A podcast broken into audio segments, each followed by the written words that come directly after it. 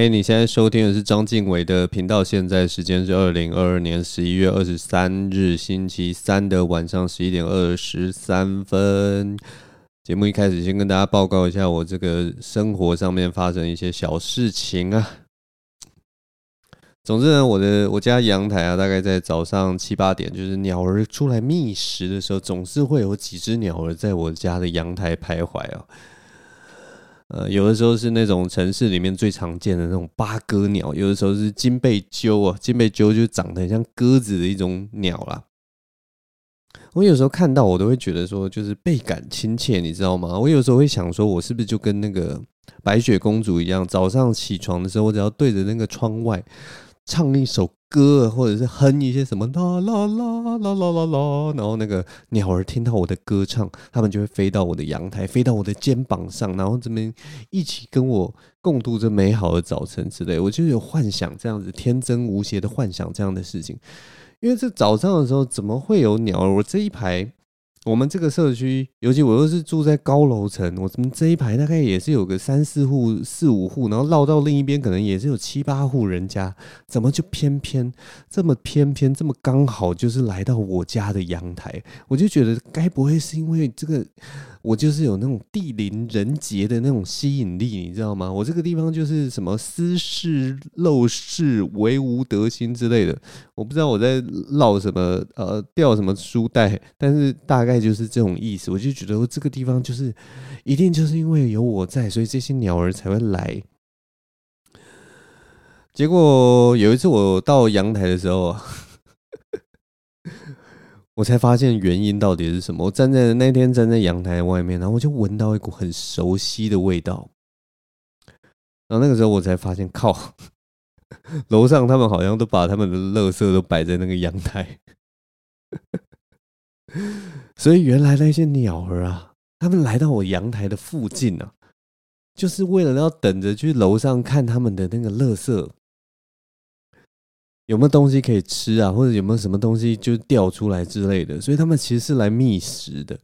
城市的八哥可是一点也不挑食的，他们就是一种杂食类的动物，他们就是像是城市的老鼠一样，只是是会飞的老鼠。所以我们家就是类似中继站的概念，或者或者也许他们他们可能就是在楼上咬了一些东西以后，然后就带到我们家的。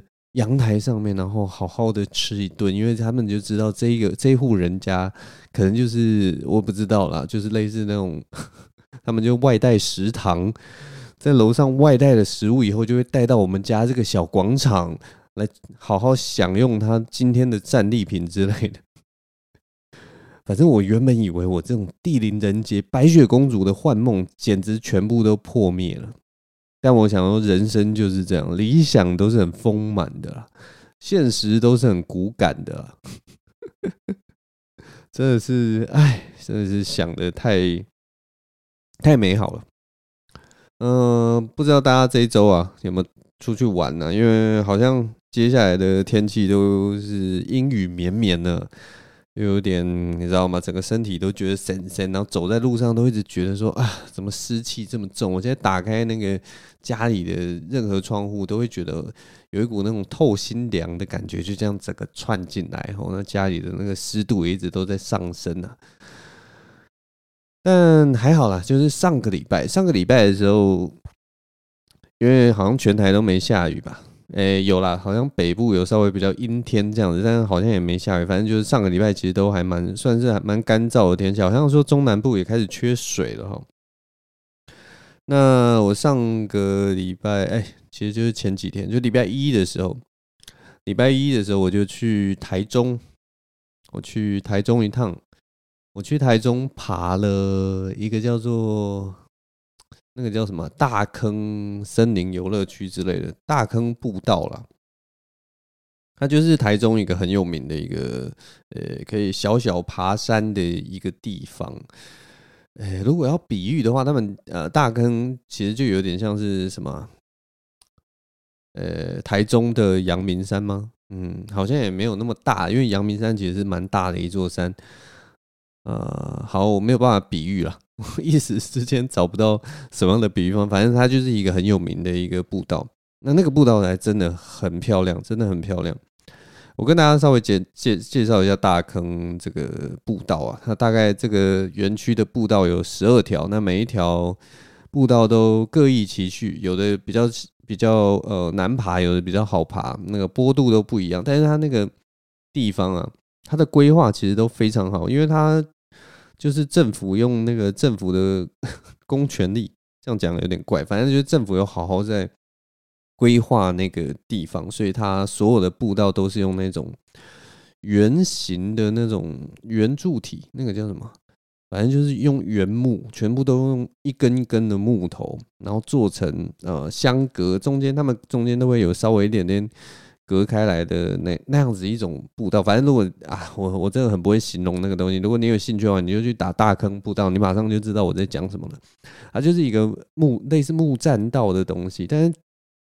那个木头都很粗，然后其实我说实在话，如果你是真的是去爬山的话，你走那个木木栈道哈，走起来其实非常辛苦，因为我们那个脚啊踏在那个木头上面，它那个木头不是平的，就是一一根一整根的那种呃木头，一一整根的原木直接整在那个支架上面，所以你脚踏在上面的时候，它其实不是一个很平坦的一个木板那那样子的概念。脚踏上去的时候，你还是你知道吗？你的小腿还是要出力，所以其实爬起来没有想象中那么轻松。但是你如果远远看或者在上面拍照的时候，哇！我跟你讲，那个真的是全台绝无仅有的那种氛围、那种感觉哦。那如果是在那个人线上看着那个原木的那个步道的时候，然后你在那边拍照的话，真的是有一种。野生的万里长城的感觉，所以其实那边我真的是觉得非常漂亮了。然后，但是他对体力的要求也稍微还蛮会比较重一点啦。如果你平常有在运动、有在爬山的话，当然是去那边就没有问题。但是像我这次去爬，其实我的那个小腿啊下来的时候也是有点酸痛。那以我平常有在运动的脚程，我如果要爬到它从从那个登山口要爬到最高处，大概也是需要半个小时到四十分钟的时间。那反正这个时间给你们做参考啊。如果大家有去那边玩的话，呃，稍微做一些规划什么的。然后，反正沿路其实会遇到蛮多登山客。我们那一天是礼拜一去爬，结果没想到，哎，啊，一整路也都是有遇到人这样子。然后在山顶有一大堆，就是呃呃，伯伯啊、阿姨啊，都坐在那边聊天啊，什么泡茶聊天。他们好像每天都会去爬吧，所以那是一个蛮热闹的一个登山的景点啦。所以可能也不大会怕迷路，呃，路上的那个路标指示也都蛮蛮蛮清楚的，大概是这样。因为上面有很多的那个阿伯跟阿姨哦，我们在在那个呃中午，因为我们去爬的时间，我们是大概十点十一点开始爬，然后爬到大概山顶的时候，呃。就顺便是刚好是那个中餐的时间，所以我们就吃吃了一些我们准备的一些什么御饭团啊，然后喝点饮料，这样就是就是中餐就简单嘛。我们爬爬山的时候，通常中餐都是算简单吃啦，简单吃一吃，反正下山再吃大餐这样子。然后我们在那个休息的时候，就遇到一个一个北北，那那个北北就是很健谈，我不知道为什么我这次去爬就是大坑的时候。遇到很多，他们都是台中人啊。那我说真的，我们在台北爬山的时候，其实大家不大会聊天，你知道吗？我 我去爬呃七星山啊，或什么，大家都是自己自己跟自己聊天。其实我们很少会跟其他人攀谈。可是我们这次去台中的时候，沿路只要遇到呃北北跟阿姨，北北跟阿姨多多少少都会都会跟我们聊个聊上个一两句，非常而且都非常热情，非常的。我也不知道，就是很很容易亲近啊。我觉得真的 不知道为什么往中南部走的人哦，就越来越亲切，真的是很有趣。那我们遇到这个北北，那个北北他其实一开始原本有点像那种半眯眼、眯眯眼，然后半躺在那个凉亭里面在那边睡觉。那我们就开始。吃我们中餐，那北北就看到我们，他们就他就开始跟我们聊天啊，就是今天来大大坑步道啊，然后我们说啊，对啊，对啊，对啊，就是今天刚好放假，因为礼拜一嘛，他就很好奇我们怎么都没有在上班，那我们就是说哦，我们都刚好放礼拜一，所以来爬什么的，那当然就是不外乎他就开始问，哎，那你们是从哪里来啊？什么？然后我们就当然就回答啊，就是从北部来啊，然后怎样怎样，然后诸如此类的。那那个北北哈。我们就姑且称他大学三伯好了。为什么我会叫他大学三伯呢？因为他在跟我们聊天的时候。我们明明是在爬大坑步道，可是他就一直讲说：“哦，那个我其实平常都是去大雪山呐，我真的很少来这里啦，我真的都去大雪山呐。啊，这里大坑步道啊是还不错啦，是还可以爬啦，啊，走一走也是蛮开心的啦。但是我跟你们说，这里哈大坑步道夏天的时候蚊子多了啊，现在秋天是还好啦，但是夏天的时候蚊子多了，所以我都去大雪山呐，我都去大雪山比较多啦。啊，大雪山那边就是就是也蛮漂亮的啊，大坑这里就是。蚊子很多啦，啊，你知道吗？大雪山很舒服，他就一直重复，一直重复，呃，他他同同一个资讯的话都要重复个三到五遍，然后总共他在他的那个呃独白里面，他大雪山这三个字重复了至少二十次。然后我们就觉得好奇怪，你为什么要一直跟我们讲大雪山怎么样？而且他也没有讲更多的资讯，他就说我平常都去大雪山呐，我平常都去大雪山呐，我平常都去大雪山呐，像是某种 打路机还是什么的，超级烦的。所以他 后来心里就是想说：天哪，这就是大雪山博吧？不过他后来就就是我们聊一聊以后，他还有另一个很有趣的特色，就是。我 我不知道哎、就是有好像好像很多这个年纪的阿伯啊，或者是婆婆啊，或者是阿姨们，他们真的会很在乎云海这件事情。像我自己登山，其实我最喜欢登山。为什么喜欢登山？是因为我很喜欢登山的过程，就是那个过程，爬的过程，你是有一种。就是可以很认真，一步一脚印，然后你可以沉浸在自己的思绪里面，然后你抬头都可以看到各式各样的呃自然景观，有的时候还会看到小动物什么的。然后当然开大景，或者说看到那个山很澎湃的山的时候，是在平地的山完全没有呃完全看不到的那种山景的时候，你当然也会受到很大的震震撼。但是有一些。阿伯啊，或者阿姨，他们真的很强调云海。我们每次爬山的时候，有的时候跟那个阿姨稍微聊到，他们都会说：“哎、你们有没有去哪里哪里爬过？哦，那个云海哦，超棒的！北大五的云海超棒的，南湖的云海，你们有没有看过？哇，那个真的是好美。然后这个大雪山博也是一样，他就一直跟我们说。”哦，那你们在台中爬山，你们有没有去那个鸢嘴山？我跟你讲，那个鸢嘴山云海哦，现在晚傍晚的时候去这个鸢嘴山哦，秋季的时候那个云海，哦，真的很美很美。然后他就开始翻他的照片，你们看是不是很美？是不是很美？是不是很美？是很美啊，是真的很美。鸢嘴山的下午黄昏的时候的那个呃。云海，或者是清晨时候的云海，其实是真的很美。就是如果大家有机会的话，就记得带好你的头灯，然后呃去那边，然后你就去拍这样子的美景，其实是蛮好的。但是你知道吗？我就觉得爬山真的不是我光是云海，我当然知道云海很美，但我就觉得那个。不知道阿贝分享的时候，就是一直讲说哦，哪里的云海很美，哪里很美，一定要看那个云海。然后我们后来跟他问说什么，呃呃，我们那个时候有在就说我们之前去爬烧来吧，就是渊嘴山跟烧来山的时候，其实是想要去看那个什么红炸漆吧，还是红炸处，反正我已经忘记那个。呃，树名叫什么呢？反正就是秋天还是春天呐、我季节也忘记了，应该是秋天啊。秋天的时候会变成红色的一种树啦，有点像是类似枫红的那样子的概念。那我们那个时候去爬，就是为了看这个呃这个自然景观，然后就这个植物变成红色就很漂亮。然后我们跟那个阿北提到这些，就是哎、我们那个时候就是。为了爬山的时候，就是为了要看这个树的时候，他完全没有反应，你知道吗？他好像完全不知道这样子的树。然后我我们就想说，那你平常会看三毛櫸之类的吗？然后他好像也没有任何的反应。所以他去山上，我们就发现他对自然的呃植物什么的完全一点兴趣都没有。他就是为了去看云海。从头到尾，他去各个山，他就是去收集各个山的云海。他就说：“哦，这个时候就是你要去爬那个嘉里山那边的云海，也是很漂亮。下午的时候去，哇，那个那个嘉里山的云海，哇，好棒哦，非常的兴奋。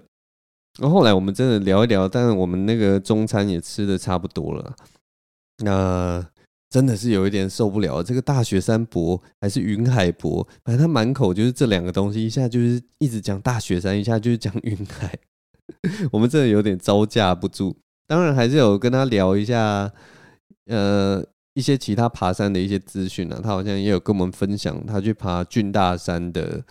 呃，经过啊或什么的，然后他一样就说：“哦，你我跟你讲，你去爬这个俊大山吼，因为他们那个开车下山的时间大概是五点啊。那我跟你讲，你可以去找谁谁谁哪一个司机，然后你跟他讲说你想要看云海，所以你就跟这个司机呢，你可能多塞个一千块给他，那这个司机呢，他就不会在五点的时候送你下山了，然后你就可以看到这个俊大山的云海，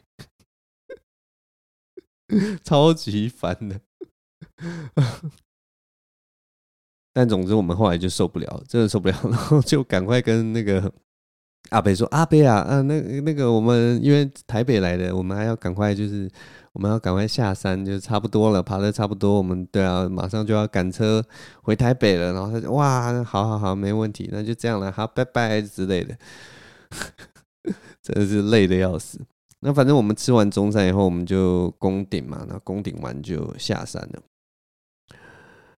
啊，下山的时候，我我下山的时候，我们就是又刚好又遇到呃一个大哥跟一个大姐啊，嗯、那也是因为就是下山就只有一条路嘛。那我们其实有的时候大家知道，爬山的时候你是不好超过人家的，因为那个路可能就是比较窄啊，或什么。那上下山其实是。如果错身的话，有的时候会造成人家的危险，所以你们要超车的时候或什么，呃，可能就是要对方主动去让让。那有的时候对方没有让的时候，我们基于礼貌，其实也是会就是安安静静的跟在那个对方的后面。你也不要太急，你也不要逼太紧，因为爬山的时候，如果你逼太紧，什么给人家压力，如果说是一些就是比较拍谢的人，比较不好意思的人，那他可能就会。呃，不小心走太快，或者是是很在意你一直逼在他后面，那他可能不小心呃滑倒或什么的，也都不大好。所以，我们其实就是那种呃静静跟在后面的那种类型啊。那后来那个大姐啊，我就跟大家说，这个中部人。中南部人真的非常的热情，大姐看到我们跟在后面，就开始也是跟我们就攀谈了起来。那当然，她一开始就是聊就是一样的话题嘛，我们从哪里来的啊？然后哦，你们来爬大坑啊？然后她就也分享说，哦，是我老公带我来爬山啊。啊，我老公已经七十几岁了啊，他还愿意就是这样，你看就是带我到各个地方爬山，他也都爬得动，他也都会照顾我，我觉得这样很棒。就是他就跟我们讲一些这种老夫老妻的。这种我也不知道夫妻经哦还是什么的，那她老公啊，就七十岁的老公就走在前面，然后背着一个蛮专业的那个登山包，好像是 Gregory 的，然后就是那种嗯上一辈的那一种很经典的那种老先生，他就一路上他其实都没什么跟我们讲话，他就是很稳健的，很安静的。在前面领着路，然后听着老婆在后面跟两个年轻人，呃，在他们眼中我们都是年轻人啊。我知道我已经是中年人了，但反正就是跟两个年轻人分享他们的一些人生的事情。那其实还我觉得那个下山的过程其实也是蛮愉快的，因为这个呃这个婆婆她跟我们聊天的时候就是。比刚刚的那个云海博啊，比较不会那么咄咄逼人呐、那我们跟他聊一些东西，也都聊得来。他会跟我们，他们就也是有呃聊到一些什么啊，他们爬山的经验啊什么的，都觉得蛮愉快的。我们聊了大概十几分钟吧。后来到一个顿点的时候，他忽然抬头就看向我们，然后面露笑容的就问我们：“那你们有去过大雪山吗？” 你知道那个当下，那个当下，我们听到这个问题，全身都冒冷汗。哦，什么又要来大雪山的话题了吗？不过后来就是还好，他只是稍微讲到大，只是真的就只是闲聊啊。我们就说哦，没还没去过大雪山，他就哦，对啊，那边也不错啊，有空可以去去讲。然后后来我们到一个岔路口了，呃。反正我刚刚说大坑步道其实有什么十二条嘛。嗯，我们那一次，我们礼拜一去爬的是，呃，我随便讲一讲，你们随便听听啦。因为我这样讲，你们大概也没概念。反正是从什么，呃，我们是从四号步道上去，然后走走到，然后连接三号步道下来，然后再从三之一切下下切河谷，然后再沿着河谷边这样过来，呃，再回到原点这样子。嗯，大概是一个 O 型的这样子的走走的一个路线呐，所以我们后来反正呃那个 那个那个那个那个大哥跟那个大姐啊，他们要继续走三号线，然后我们就下切三之一，所以我们就到了一个岔路就，就呃开心的道别，然后我们就走两条不一样的路了。总之呢，这就是我这次去爬大坑的整体的一个经验呐。那如果想要去玩的人呢，呃，这边给你们一个很简单的一个指示。好了，开车的话，你们就定位到那个中正露营区；那如果骑车的话，你们就定位长青桥，那就可以到它的登山口附近。那呃，大坑步道混一混啊，玩一玩啊，吃点东西，喝点水什么的，包括休息时间，你大概如果去那边玩的话，你大概可以抓个四五个小时啦。那当当然，它的步道就是路线非常多，它总共有十二条。呃，你要爬哪一条的话，就自己要稍微规划一下，那查一下资料什么的啊，停的位置也不一样。那我们这次爬三号、四号步道，这些资讯就给你们参考。那总之，我们后来爬完了这个大坑步道之后，下山就去吃大坑这个风景区必吃的一些东西啊。其中一个东西就是那个什么东东芋圆呢？东就是东，哎，东东南西北的东，东东芋圆，还是冬天的冬哦？应该是东南西北的东，东东芋圆。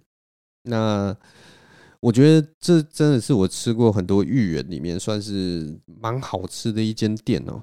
大家知道，就是你去吃芋圆这种料，呃，这种这种这种食物的时候，通常就是什么冰啊、糖水啦、豆花嘛，然后还有一些料嘛，然后再加上芋圆。当然，芋圆这个主角也是很重要。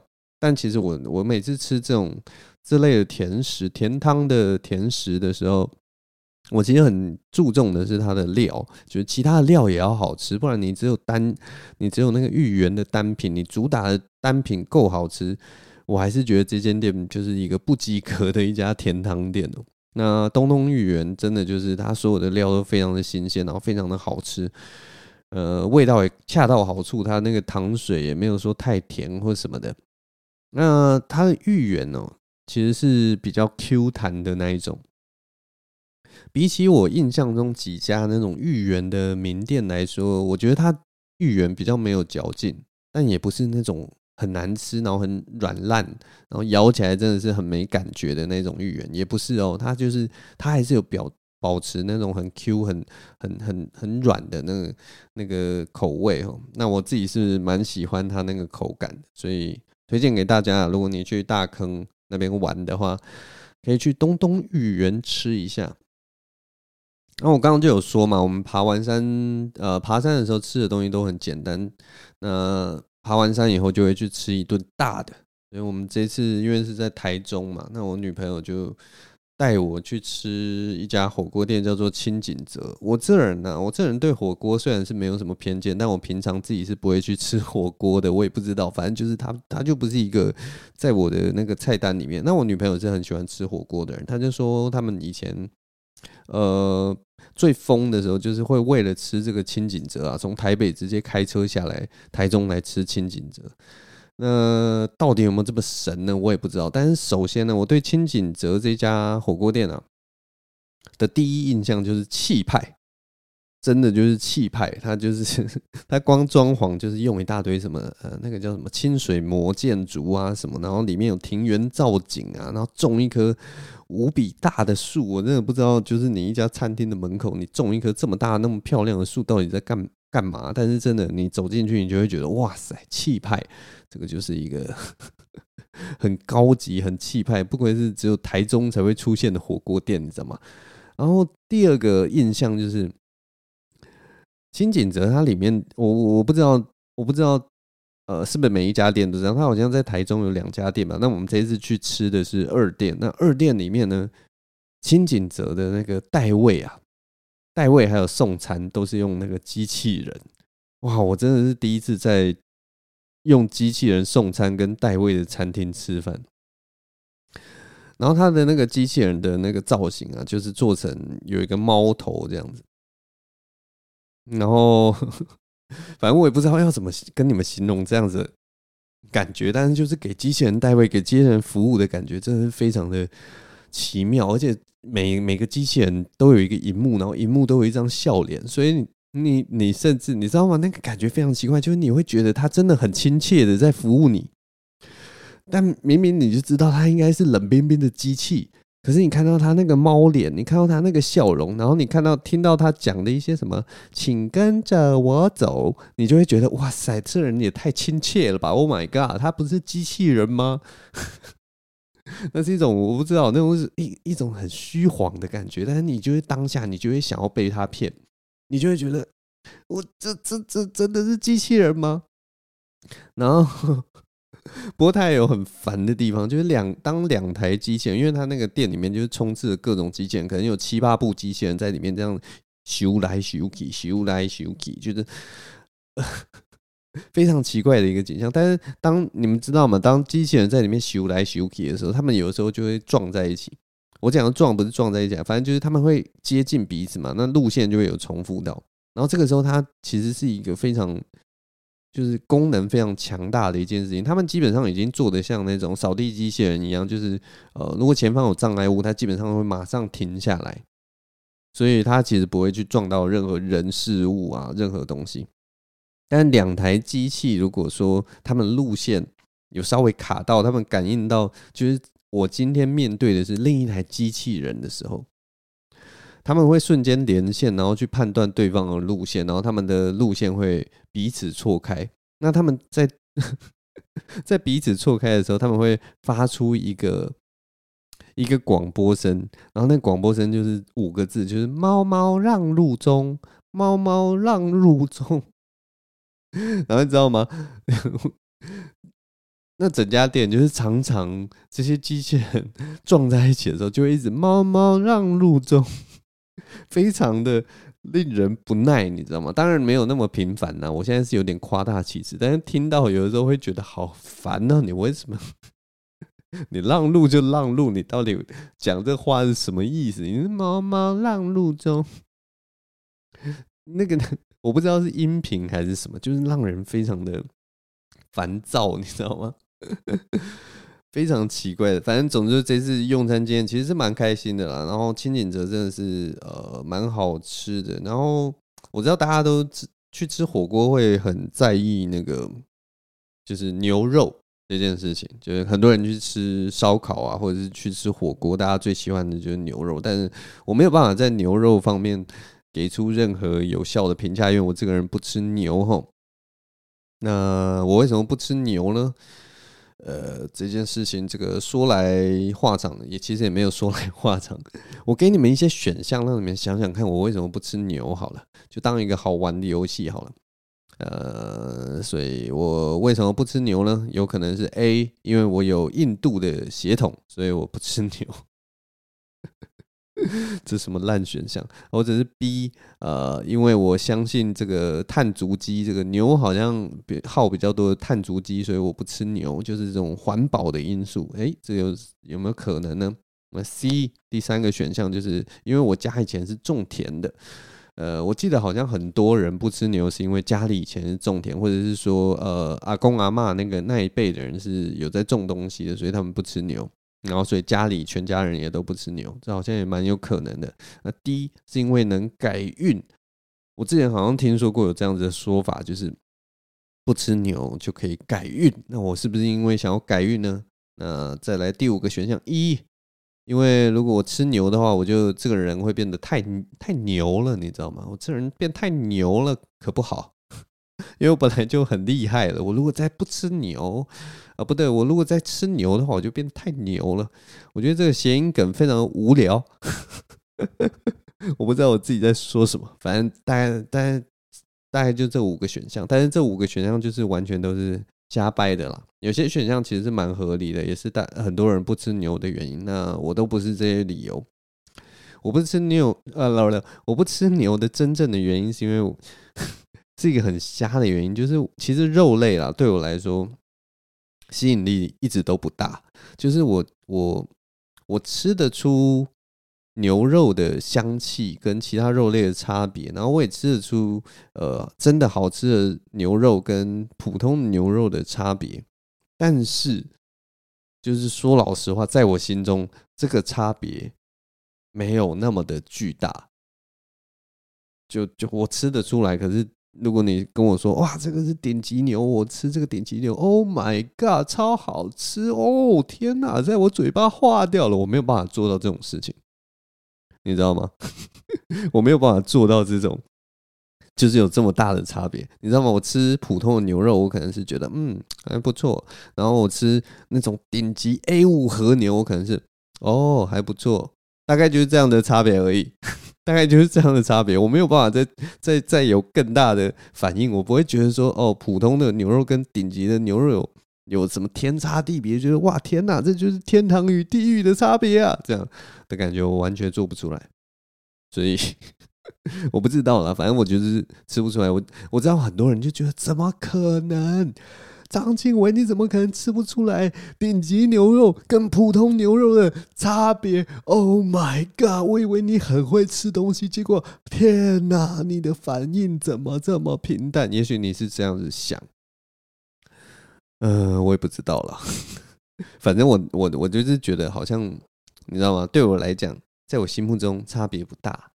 对，所以我只能说每个人的喜欢吃的东西跟每个人的味蕾都不一样了。大概就是这样。所以可能这也是我比较就是觉得火锅好像对我来讲没有什么吸引力，可能也是其中一个原因呢。就是肉类的那个等级的差别对我来讲的差别没有到让我觉得说 “Oh my God” 这种的差别的程度。那，清景泽我蛮推的，因为他因为他青菜的菜盘给的很足，我吃青菜吃的很开心，而且他的菜都很新鲜什么的。那我其实觉得，如果你是喜欢吃火锅，是喜欢吃肉的人，你去清景泽会吃的有点不开心，因为他的肉其实给的没有到很多啦，就薄薄几片。但我吃菜吃的很开心，就如果你真的喜欢那种均衡饮食的人，去清景泽应该吃的蛮开心的。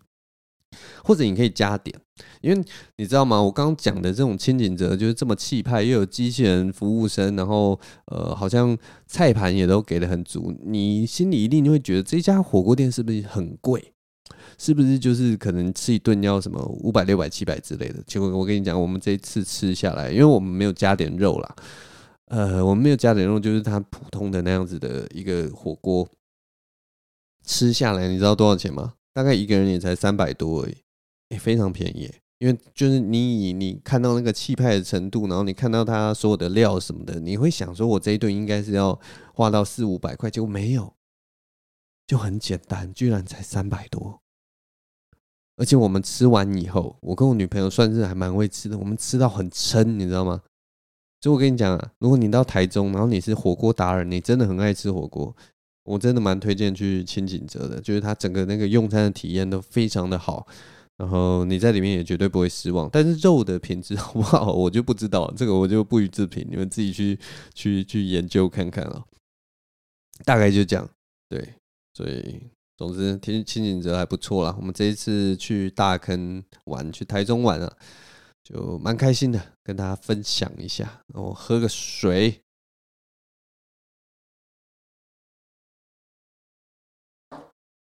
然后最后要讲一下，就是我今天也去吃了一顿饭呢。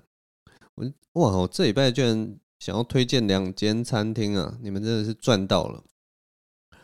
呃，我今天下午、呃、中午的时候去吃了一顿饭，我觉得蛮值得推荐给大家的。这这一家餐厅是在台北市，在台北市。嗯、呃，这人就是。生活圈很广啊！你看，嗯，南征北讨的，一下去台中，一下又要推荐台北的餐厅。反正就是这家餐厅叫做什么？古北，那是浩涛，浩涛涛，浩涛，古北浩，哎、那个那个叫什么蒿涛吗？套套，反正就是有一个那个古代很爱吃东西的那个神兽叫什么？涛号啊！天哪，我真的是我中文造诣真的是很差哎、我的妈呀，那两个字念饕餮，你这笨蛋！反正就是古是古代的古啦，北是北方的北啦。那那个应该是号吧？古北号，反正就是这三个字，正确念法是古北涛。国文老师都哭了。那我会吃这家店，主要是刚好有一个朋友，我们今天的聚餐的时候，他就说：“哎，这家店他上次去吃就是乌雷，没有他目前吃到现在没有一个料理是有雷的。”我就想说：“哦，这么厉害啊！”然后完全不知道这一号餐厅，你知道吗？然后去吃的时候，我看那个桌上的摆设跟它的装潢，我就想说：“哈，又是一间就是那种。”呃，走那种中式复古文青的小店，你知道，就是有一些什么中青商行啊，或者是什么样的，呃，最近很流行那种文青小店啊。可是其实我进到里面的时候，又觉得它的那个整体的那个装潢氛围非常的古怪哈。呃，一方面又有一种就是它那个屋顶啊，因为我那个时候是去哪一家店？我去呃善导寺附近的那一家。然后我进到里面的时候，就发现它那个屋顶是那种，呃，有点像美式农舍那种粗的木头的梁啊。然后它是做尖屋顶的，所以它就有一个类似农农仓，哎，那个叫什么谷仓那种小阁楼的那种感觉。然后可是呢，你看到它里面的那些座椅啊，你又会觉得有一种，呃，香港茶餐厅的那种氛围。然后它的墙壁又是有点五颜六色漆的五颜六色的感觉，然后它的角落又放着又养着一一株龟背玉，然后墙上又挂着奈良美智的画，你就霎时间觉得这家店的装潢也太呃。就是有一种很拼贴的感觉，就各个元素都来一点的那种感觉。所以你要说它是文青，又有一点可爱；然后你要说它复古，又有一点啊、现代感。然后你要说它是呃港式，还是说它是什么的？可是它又有一个美式的谷仓屋顶。总之，我不知道它的装潢在搞什么东西啊。但是至少是干干净净的，就是一个还蛮 OK 的一个一个小地方了。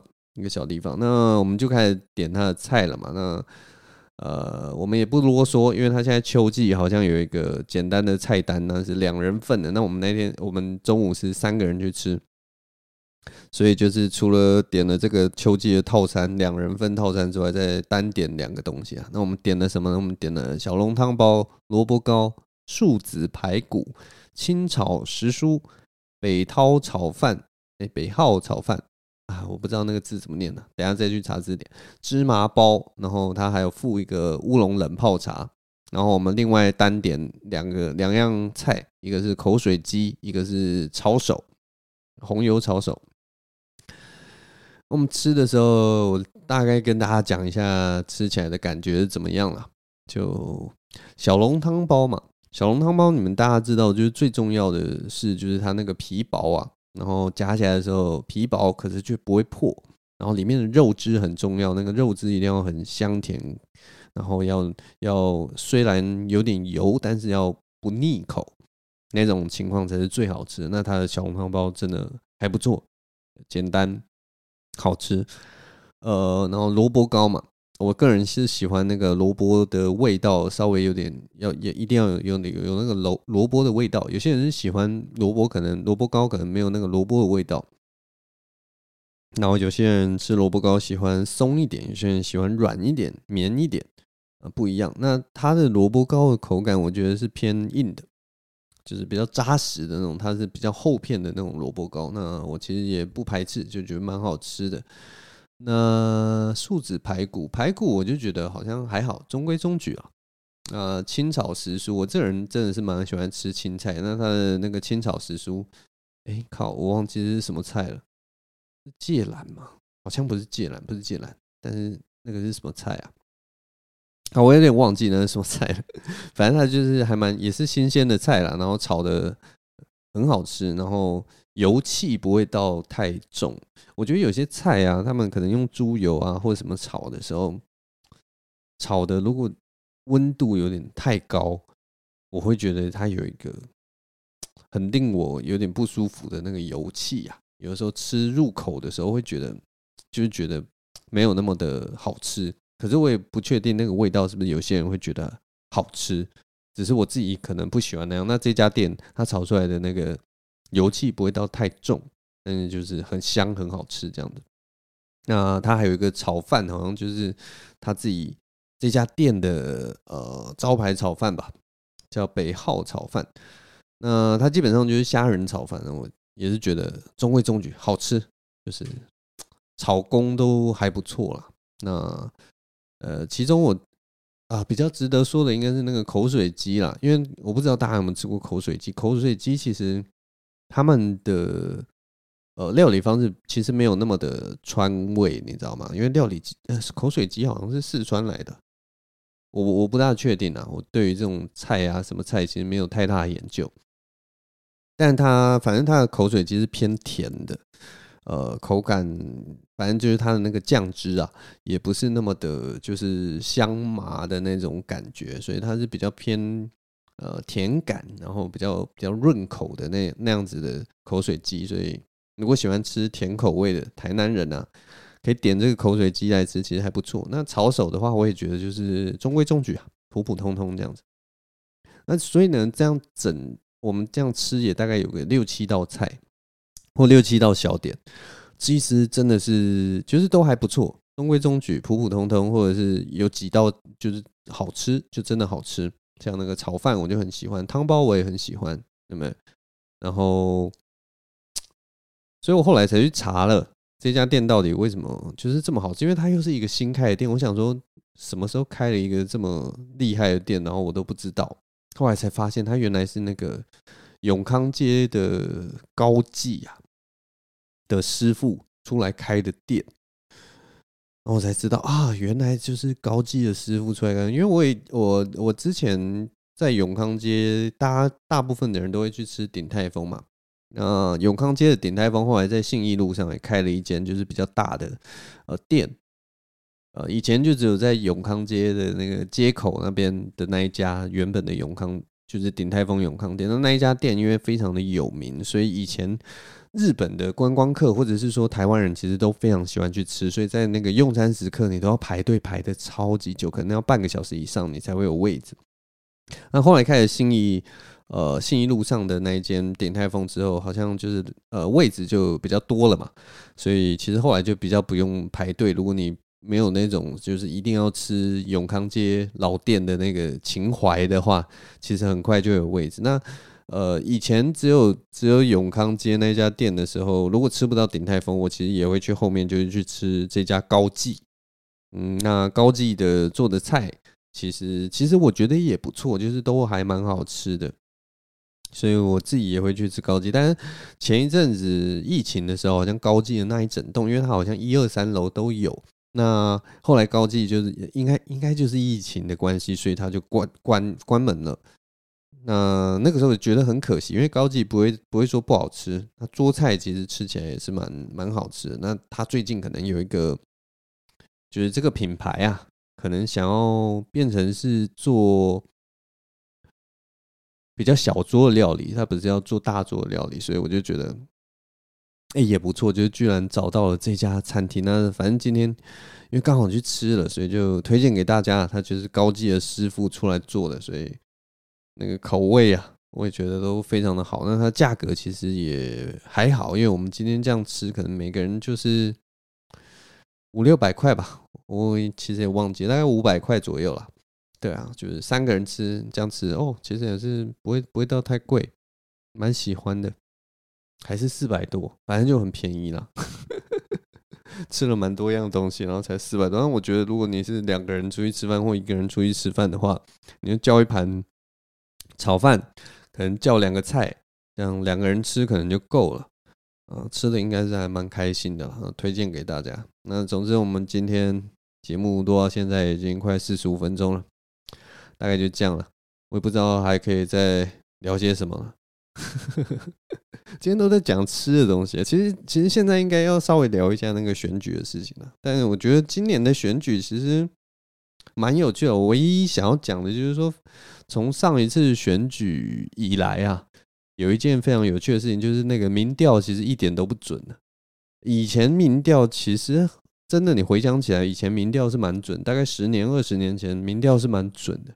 但是到最近的五年内啊，因为很有趣，就是所有的受众好像都不一样，然后大家讲话或者是找到的人都不一样。例如说，以前有一些什么电话民调，电话民调以前很准嘛，可是现在家里有电话的人越来越少，所以电话民调越来越不准。那网络民调，你如果说是媒体的网络民调，我说实在话了，有谁会在媒体上面投票？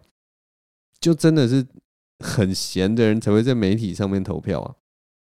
所以我觉得，如果你要做民调，其实最最，嗯、我其实觉得最有公信力的方方法，可能是街访啊，就是你可能挑六七个点，然后在那个路上直接找各个领域或者是各个年龄层的人做街访。我觉得可能这样子，你还可以稍微呃，稍微分辨出目前这个社会的脉动，不然。哇，真的，我觉得你如果说什么电话民调，现在还有这什么年代还有人在用电话民调，或者是我不知道你打手机，没有人在用手机做民调，不然其实做用手机做民调可能还比较准一点。我也不知道，反正现在民调，我就我只是想要讲，现在民调真的超级不准。所以像我今天跟朋友在聊天的时候，他我们就稍微聊一下这个政治嘛，然后大家就。讲一下，说，哎，你觉得谁会上啊？谁不会上？什么？然后大家分享出来，就发现，哎，一大家都会说，其实他也不大确定，哎，就是说现在的社会氛围，其实说实在话，他就说，他这样感觉其实完全不知道到底谁会选上。他就说，真的结果都是要等到翻牌的那一刻才会知道，因为以前那种民调很准的时候，你大概就可以知道，哦，这人。胜率应该有超过五成了，当然他还要继续努力，然后当然最后的结果的确就是要翻牌才会知道。但以前都会心里会略知一二，但是现在的各种资讯这样混杂下来以后，他们最后都会觉得说，其实现在这样投出来，到底结果会怎么样？其实真的没有人拿得准的，非常有趣哎。我一开始是觉得有一点，就是也是觉得啊，天哪，真的一定要结果出来才才知道吗？这种就有这种怀疑的感觉。但我后来觉得这其实是一件好事，你知道吗？就代表这个社会上有各式各样的声音，然后这些声音已经不不再有一个形成一个什么单一媒体的那种力量。然后每一次你们不觉得，就是如果每一次的选举你都。不知道结果，要等翻牌以后你才知道结果，不觉得这样比较刺激吗？我不知道，就如果你玩一个赌博游戏好了，如果你一开始就知道大概的胜率，那不是很无聊吗？就是要像这种，就是例如说你把钱全部砸在那个呃梅西的身上，然后他第一场就输给了阿拉伯之类的。他是输给哪一国啊？沙乌地阿拉伯吗？反正就是 就是类似运动赛事，你一定要等到这种球赛打到最后，你才会 你才会有这种刺激的感觉。你如果一开始就觉得阿根廷梅西必胜，那多无聊啊，对不对？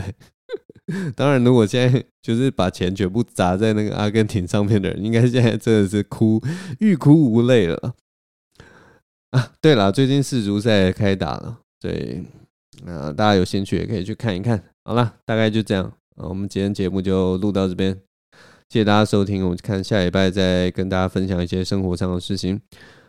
谢谢大家收听，我是张庆伟，我们下周同一时间再见了，拜拜。